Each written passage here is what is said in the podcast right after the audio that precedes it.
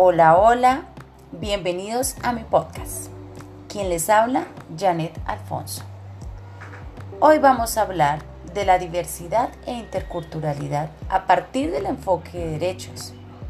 Para hablar de este tema, vayamos a citar a la UNESCO, quien reafirma que la cultura debe considerarse como un conjunto de rasgos distintivos espirituales, materiales, intelectuales y afectivos que caracterizan una sociedad o un grupo social y que abarcan además de las artes y las letras estilos de vida de manera de vivir juntos, sistemas de valores tradicionales y creencias que también hacen notar que la cultura está en el centro de los debates contemporáneos sobre la identidad, la cohesión social, el desarrollo de una autonomía fundada en el conocimiento. Asimismo, afirma que el respeto de la diversidad cultural, la tolerancia, el diálogo, la cooperación, enmarcados en un clima de confianza y entendimiento mutuo, están entre los mejores garantes de la paz y la seguridad internacional. La cultura toma diversas formas a través del tiempo y del espacio. Esta diversidad se manifiesta en la originalidad y la pluralidad de identidades que caracterizan los grupos y las sociedades entre las que la componen la humanidad, inseparablemente de un contexto democrático. El pluralismo cultural propicia los intercambios culturales y el desarrollo de capacidades creativas que soportan la vida pública. Parte importante, encontramos que los derechos humanos son garantes de la diversidad cultural. La defensa de la diversidad cultural es un imperativo ético inseparable del respeto por la dignidad de la persona humana. Ella supone el compromiso de respetar los derechos humanos y las libertades fundamentales, en particular los derechos de las personas pertenecientes tanto a minorías como a pueblos autóctonos.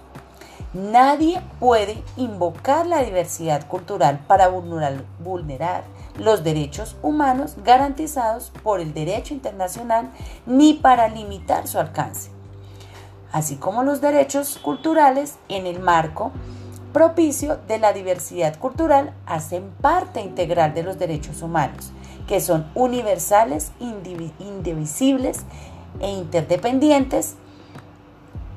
Este desarrollo de la diversidad creativa exige la plena realización de los derechos culturales, tal como los define el artículo 27 de la Declaración Universal de los Derechos Humanos y los artículos 13 y 15 del, del Pacto Internacional de Derechos Económicos, Sociales y Culturales. Por lo tanto, toda persona tiene el derecho de expresarse, crear y difundir sus obras en la lengua que desee, particularmente en su lengua materna. Así como toda persona tiene derecho a una educación y a una capacitación de calidad que respete plenamente su identidad cultural. Pero la función de la UNESCO tiene un papel muy importante. Pues la UNESCO en virtud de su mandato y sus funciones tiene la responsabilidad de promover la inclusión dentro de las estrategias de desarrollo elaboradas en el seno de las diversas entidades gubernamentales.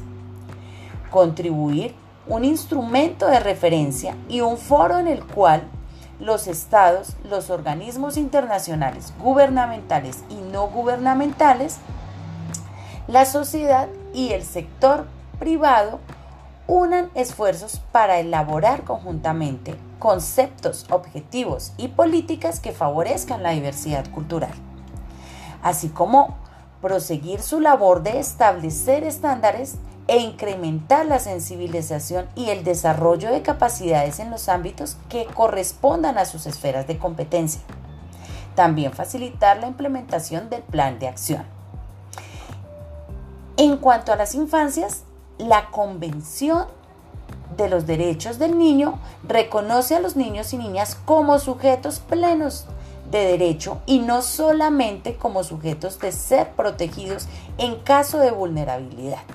Desde su preámbulo, en su planteamiento de los principios, el CDN ubica en el reconocimiento de la necesidad de ajustar las medidas a las realidades de cada niño y niña al tiempo que se considera como los grupos que, que caracterizan esto en común. La CDN cuenta con los principios que orientan su comprensión y aplicación, así como el principio de igualdad, universalidad y no discriminación, el interés superior del niño, la participación, la integración, la autonomía, la prevalencia, la corresponsabilidad, también hacen parte fundamental.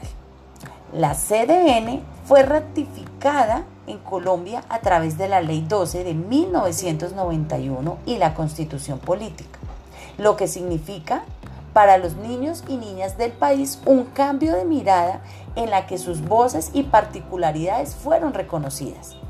Esta ley plantea las obligaciones que tiene el Estado, la sociedad y la familia de proteger a los niños y niñas y restablecer sus derechos, pero también de abrir espacios para su participación y el respeto de sus creencias y costumbres como las de sus familias y comunidades. De manera especial, se ha reconocido la interdependencia entre las condiciones de vida de las mujeres y el desarrollo integral de los niños y niñas en su primera infancia.